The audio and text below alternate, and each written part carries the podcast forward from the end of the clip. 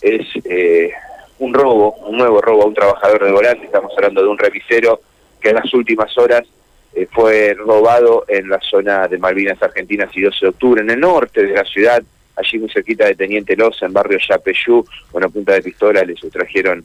eh, elementos personales y dinero en efectivo, una situación en la que investiga la policía y que realmente es, es grave. Hacía mucho que no hablábamos de estos robos a trabajadores del volante. Bueno,